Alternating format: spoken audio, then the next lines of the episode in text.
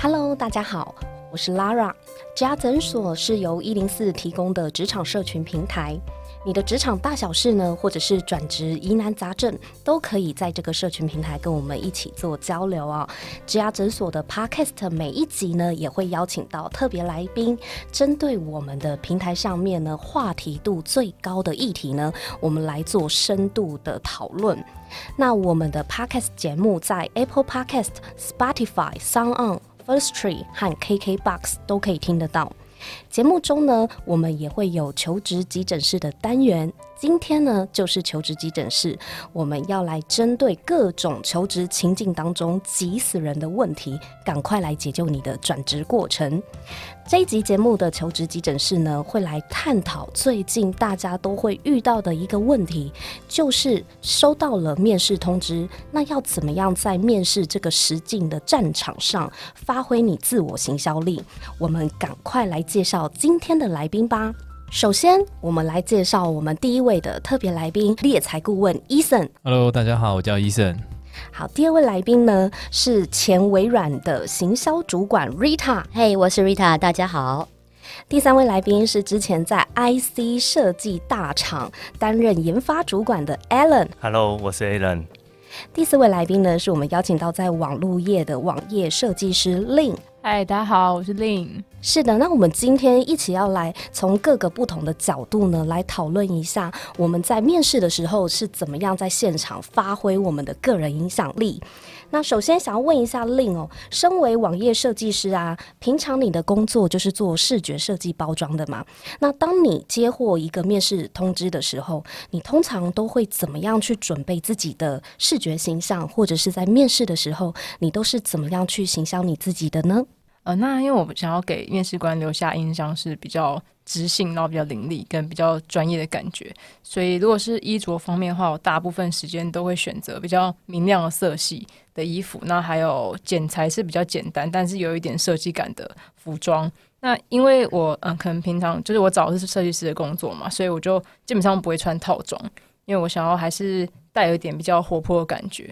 就是对设计缺呃设计这个职业，对。那如果是面试的时候，其实我基本上会先看一下这间公司是，就我要面试的这间公司是怎么样的氛围。那如果它整个公司的整体氛围的话是比较活泼的话，那我在面试的时候就会强调我的个性是比较外向的，然后还有就是比较很可很可以快速融入团队这样的特点。对，那如果是这间公司的环境是比较严肃的，就它的气氛比较严肃的话，那我可能就会把。介绍自我介绍的重点着重在那个，就是我专案的完成度，还有细心度跟专案执行的效率上面，就是我个人的特色，对这样子。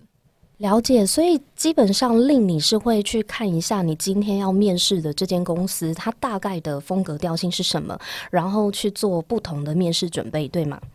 对我基本上就是会先看一下公司不同的性质，他们。就是他们的产业文化是怎么样，然后会去做，会针对我的自我介绍做调整。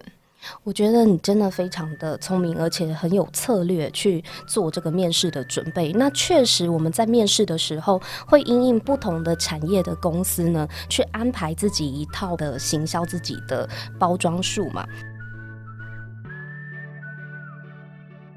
因为 Rita 之前是有在外商公司待过行销主管，那不知道您觉得令这个策略如何，以及在外商公司啊有没有什么样的一些面试的技巧，可以让你在现场感染用人主管，让他们好喜欢你这样子？啊，那我先回答一下刚刚第一个问题哦，就是刚刚令他特别有提到说他会去了解一下公司的文化，然后再来根据自己的特色来做一个搭配。我觉得这是很聪明的做法，因为我们讲说知己知彼，百战百胜嘛，就表示就是说他也会让主呃就是面试他的主管觉得他有先做了功课，因为我觉得做功课是一件很重要的事情，你也表示你很尊重这个公司的文化，你了解自己的特色，所以光是这一点，我觉得他就蛮值得加分的。那第二个问题是问到说外商哦，那因为外商的性质会比较呃更有一些挑战跟些竞争力哦，所以通常我们会看几件事情。第一个是这个人来的时候他也很自信，自信对自信是很重要的，因为在外商你有时候要一个人打好几个人哦，甚至可能要做跨国的一些沟通，所以你的自信能力是非常重要。但是自信又不要自大，好，因为自信跟自大有时候一线之隔。你这个人如果过于自大，会让人觉得他 over confident，这个不见得是一个好事情。嗯，那第二个就是说要敢于发言，因为在外商其实呃蛮多时候是你要能够勇于表达自己的，所以在于敢于发言这个部分，我觉得是还蛮重要的。也就是说，当你今天在跟面试官面谈的时候，你千万不要呃。畏畏缩缩，或者是说为了表示自己好像很谦卑，反而讲的很小声，那这些可能都在外商就不是那么的适用。那当然，我觉得还有一个很重要的能力是英文呐，因为毕竟外商跨国的产业，尤其需要跟外国对语言能力是很需要跟外商沟通、外外国人沟通的。所以，如果你要进外商，一定要有心理准备，就是你的英文能力可能要很不错。所以，很不错不是只有能够看。甚至要包括很很能够讲，好，因为这个就是在外商一个蛮，我觉得这应该是外外商蛮基本的一个功夫了。那还有话就是说，当然是有一个呃明确的一个生涯规划。其实外商很需很喜欢那种很比较 aggressive 一点点的人，所以你能够在你在呃面试的时候，顺便把你自己，我可能。刚进来的时候有什么样的想法？我三年之后会有一个什么样的想法？我五年，甚至我十年有计划的，对，甚至我跟你说，哎，我要挑战未来我老板的位置，在几年之内，我觉得这是外商还蛮喜欢的一些人格特质。他们是很喜欢有企图心的人，对吗？是因为其实呃，外商有时候就是一个单兵作业，蛮多时候有可能会是单兵作业。那他会希望你自己一个人可以独当一面，所以如果你依赖心太强，那他也不可能手把手的教你啊。可能因为以前我待过的外商比较习惯，就是有一些人他可以自己独立作业，百分之七八十吧，他可能有独立作业能力，所以企图心强是一件好的事情。这个是在外商的时候面试要特别的展现自己。刚刚 Rita 有讲到一个重点，就是我们要自信，但是不要自大。对，那这中间的拿捏，你有没有什么样具体的建议？就是怎么样不要让自己不小心变成自大那边去？其实我觉得要看你的年资，因为如果你刚毕业，可能两三年之内。我相信主考官一定会觉得，不是每一件事情都是你一个人独立完成的。所以你在回答问题的时候，你就必须讲，这是我跟团队谁谁谁合作，哪一部分是我自己做，因为这其实是听得出来的。可是如果你已经蛮资深的，比如说你可能是比较已经从呃工作超过了可能五年啊到八年、十年的，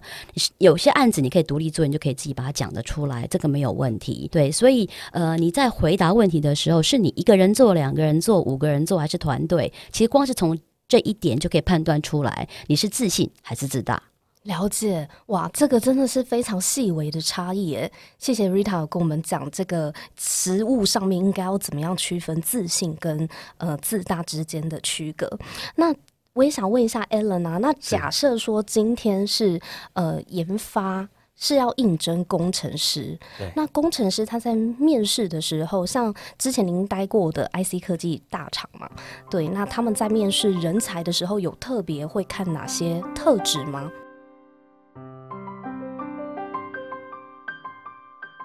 嗯，我想大概有几个项目是我们之前比较常会去看的。首先，当然先会先看看说来面试的人。他的出身、他的经验、能力，他是哪个学校啊、科系啊？是不是从海归回来的？那大概是落在哪一个层级？那通常这会有一个一个的群，这蛮常会遇到的。然后再来就是大家一般都知道，就是这个职务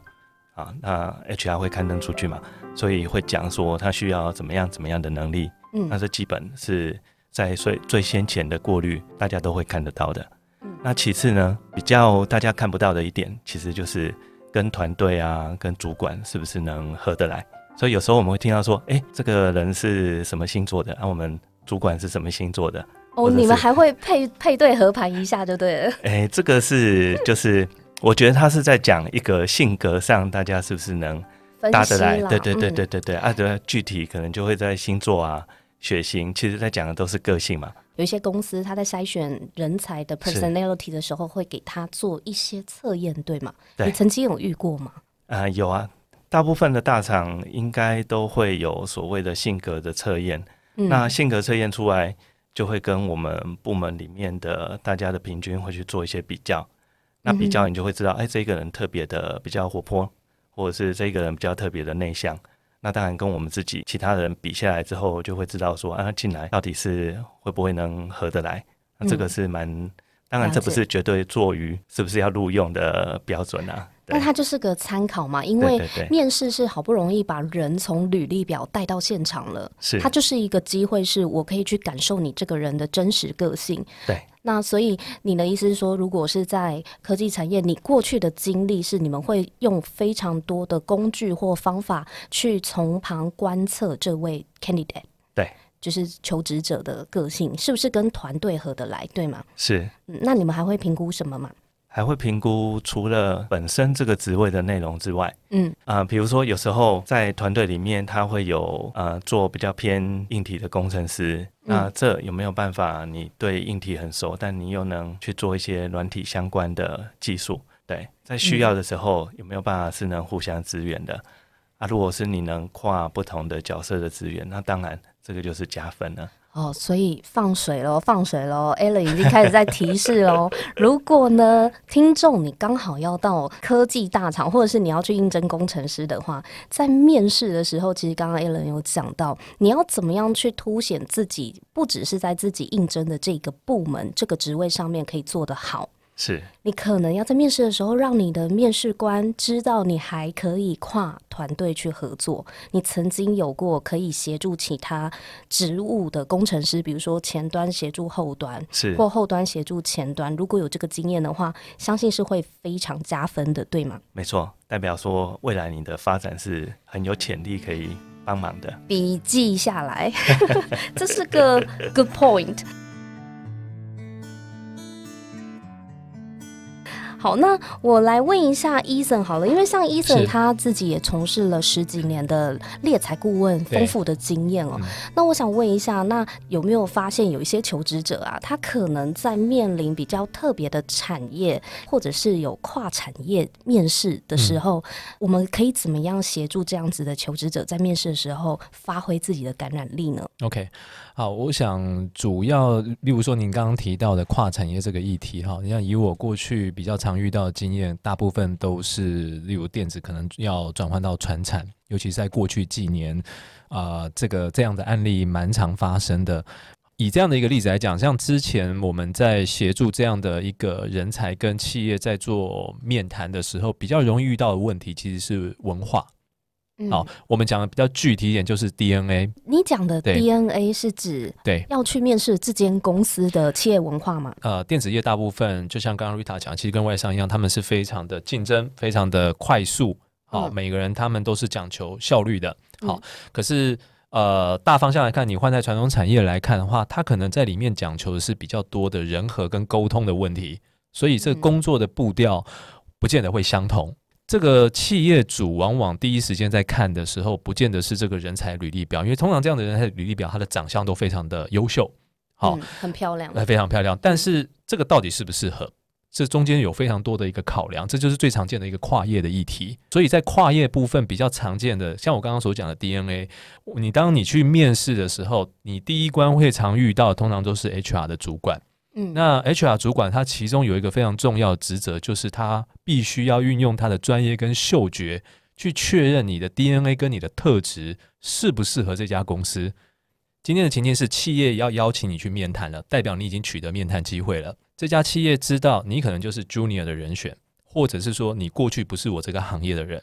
但是他为什么还要来面谈你？对方可能也有一些想法，所以你才会取得面谈机会嘛。好，嗯所以这个第一个条件是你必须要清楚。第二个条件是，是像我刚刚所讲的，企业的 HR 在帮企业做筛选人才的时候，是在确认这个人才 DNA 符不符合公司的需求。我们也会建议这个人才也是要用相同的角度去确认这个工作机会适不适合你。所以我们在面试的时候，我们会提供比较多的情境问题。情境问题。所谓的情境问题，就是这个人才啊，例如 Alan，他还没有到一家公司去面试之前，你必须要设法的让他知道说这家公司的样貌大概长什么样子。嗯例如说，我们过去的经验是说，哦，你去那个地方那个工厂，它是铁皮屋哦。哦，它非常的偏远哦，但是公司非常的赚钱等等之类的，嗯你必须要让他知道，老板可能是七十岁的，他是技术起家，他都是习惯讲台语等等之类的这些情境问题，你必须要先让他有一些想象。那如果假设今天你是自己去找谈工作的话，我们自己我们当然也会客观的建议，就是呃，第一个从外在到内在嘛，哈，外在的部分当然你还是先用比较比较稳重、比较保险的一个方式，就是任何一个面试当成是一个非常正式的一个 meeting。重点还是到了现场，我比较强调的是你怎么去凸显你的优势。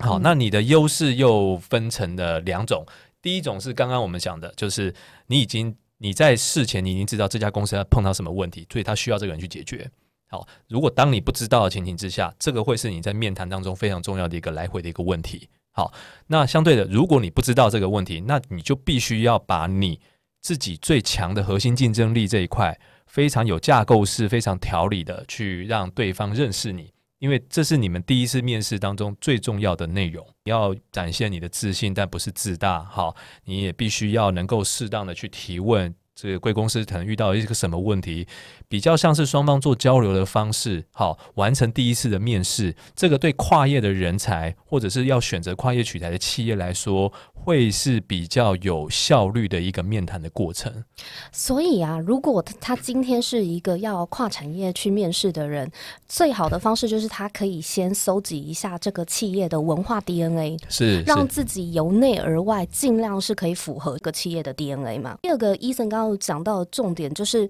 怎么样可以去结合到公司要找这个人到底是要来解决什么样问题，他们的痛点是什么？可是，一般的求职者未必会在面试之前就。知道这么的深入，所以您的意思是说，我们可以在面谈的当下直接问吗？对，当然，我觉得了解公公司，呃就是企业方他们在呃需要这个职位来找呃为什么需要这个职位的人来协助，这个当然是面谈当中非常重要的一个问题。那我想，这个这个问题会随着你在职场的经验会有不一样的解读啦。呃，面试的过程，我一直主张的就是一个双方了解彼此的一个重要过程。你有提问，对方也才了解你。好，那我们常讲就是说，企业有时候要找的是一个有可塑性、适合的人选。之前碰过、遇过呃类似的案件，就是说，这个人选他的条件都非常的优秀，可是问题是，他真的就只是把工作当成一份工作。这种这种人才，他不见得会受到企业的青睐。他的工作观就是这样。哎，对，对他来讲，工作就是一份工作。嗯，能力是一回事，但是工作观又是不一样的。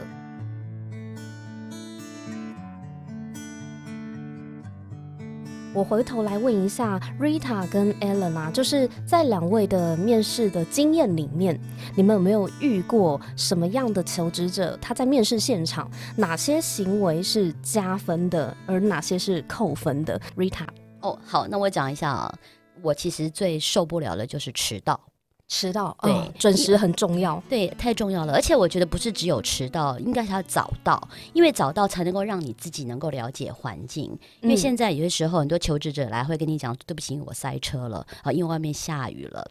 这个就扣分了吧？对，那其实表示说你其实没有去做 well prepare，你要更早出门这件事情。而且你早到有个好处是你要调整自己的呼吸。你知道有一些面试者一进来是很狼狈的，好，因为他可能骑摩托车，因为台湾很多摩托车族嘛，好，或者是说他可能就是有些女孩子也披头散发啦，或者是因为赶路况的时候，男生可能会臭臭的啊，你可能需要去厕所去做一些比较服装仪容整理的事情。好，所以我觉得第一个你千万不能迟到，你甚至要早早一点到。观察一下环境，嗯，然后有时候啊，要留给那些就是招待你的那些，不管是柜台的小姐，要给你一个好的一个印象嘛。有时候他们的印象还是蛮重要的，是。所以我想第一个，那第二个呢，就是服装仪容，因为我觉得不管你今天去应征什么样的工作，就算你的工作可能不需要西装笔挺。也没关系，但是你要穿的很 proper，就我们讲说还是要穿的很适当。如果有个老板他比较保守一点点的话，那么你可能在服装上面你自己就要斟酌，你可能就不适合穿的太非常的花枝招展啊这一类的。对你去求职这家公司，你要对他的文化是有些了解的，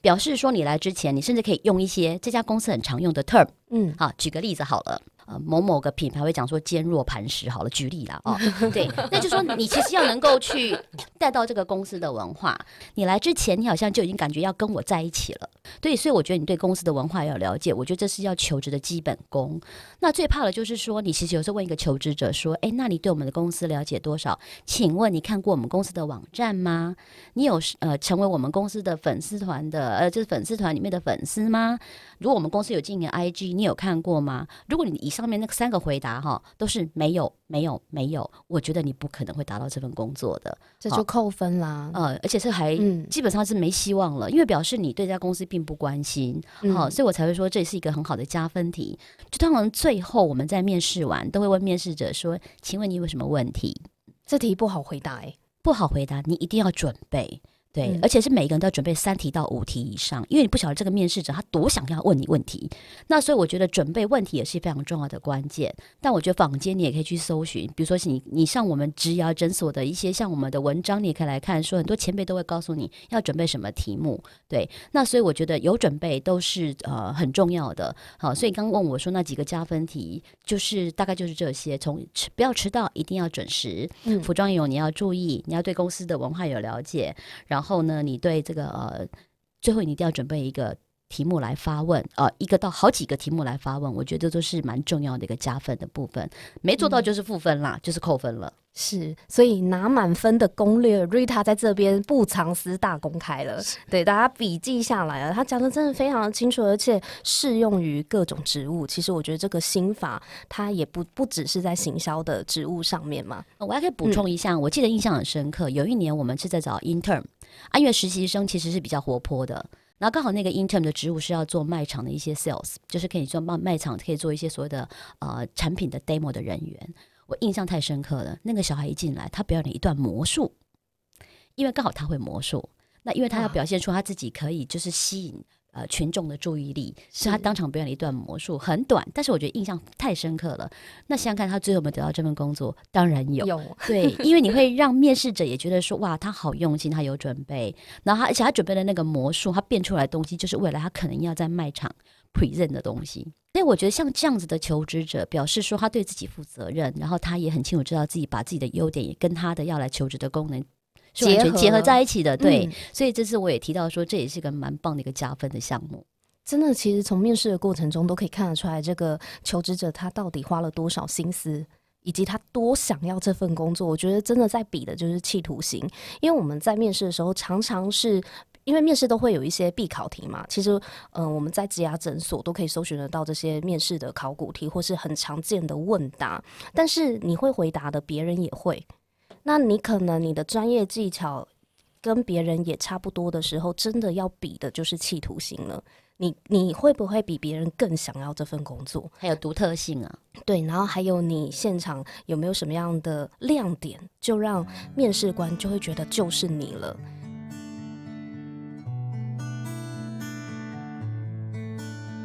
对，那我们也来问一下 Alan 啊，就是如果你在面试就是工程研发人才的时候，真的都完全不看他的整个人的外在吗？当然完全不是这样的。在我们看很多电影的时候，看到的高手 都是长怎样？对，一个胖胖的啊，然后或是骇手里拿着客很 厉害这样子，然后外表就不 care。对，然后就就这样到处去，哎，走出来，嗨，我是我是 A 人，我是个高手。你有遇过吗？我真的很好奇。我有遇过类似，但他不是高手，哦，那很惨呢。就是来可能他没有什么准备，然嗯后可能衣服也皱皱的就来了。那这样聊下来，你会发现可能很多东西他都不知道。其实不管是面试行销也好，面试一个好的技术人员好，其实我觉得基本上他的那个要求是一样的。你对要去的工作，对要去的公司，你一定要有充分的了解、理解，还要去做准备。然后到的时候，至少人家看到你要觉得很舒服才问得下去嘛，不然大概看你一脸都快睡觉、快睡着，像加菲猫一样。那大家再聊个两句，可能就聊不下去了。所以你对求职者的外在的要求标准是什么？至少要干净，看起来舒服，把自己打理好。你嗯你想象嘛，一个厉害的人，他一定有两种非常非常明显的特质。第一个就是他投入，第二个他一定很有纪律的努力了相当的时间。那所谓的纪律，那你就会从他的啊、呃穿着打扮啊，他帮自己做的准备，包含比较特别的工程师，他的每一个动作可能都是很固定的，都是已经每一步他都算好。他走进一个地方，大概会有怎么样的动作？你看他那个一定不是很随便的。嗯那这个这个就是会从他的表现就表现出来。那这种看起来反而他才会是真正有厉害的人。哦，所以在还没有去了解他的实力之前，其实可以从求职者的外在穿着就可以看得出来。你要看的就是纪律跟有没有准备嘛，对对不对？我所以那个要应征工程职的听众，真的要记得，在大家了解你的实力之前，会先从你的外在的准备去判断你是不是一个有自制力够强、有节制、自律的人。对对，其实工程主管他们也是这样子想的哦。那个，除非你是百年一见的练武奇才，就是对你真的有非常非常顶尖的能力，那当然你可能你不是那么 care 大家对你外在的看法，那没有关系。是但如果我们我们是一般的求职者的话，其实内外真的要兼顾。哎，对。诶，那我很好奇啊，是因为之前就是呃，在跟你聊的时候，你有说，就是工程师其实打扮并不会像其他的职务类别那么的正式，是很少工程师会去穿正式的西装、打领带，然后整套的去面试，对吧？哎，对，如果是这样来，反而我们会觉得有点不习惯，会影响到你对他的评价吗？哎，会觉得啊很正式，但是、嗯，正式不好吗？他超级有准备的，超投入的。那我们想象说，一个不错的技术人员，除了有刚刚那些纪律的表现，其实很多时候他也需要有一些创造创造力，嗯，他必须要有那种想法，怎么去使用这些技术嘛，理解跟使用。所以你会看得到很多技术相关的人，他的穿着大部分都 T 恤、嗯，polo 衫，比较牛仔 casual、裤。smart casual 那样子。对对对对，嗯，然后再来就是格子衬衫，always 是格子衬衫。可是，可是你很难去琢磨这个主管他们的团队风格。你要怎么样如何先知道到底你去面试的这一家这个用人单位他的内部的风格，或是这个主管他到底是喜欢什么样的一个穿着打扮呢、OK，那我们可以从两个地方其实是看得到的，比如说在一零四好了，一零四的网站上面，我们去看那个工作的时候，上面都会有公司介绍的一些图片嘛，嗯，那你就看得到这间公司的文化风格、穿着是什么。你说从公司介绍的一些页面上面，页面或他们的官网上面，如果有流露出一些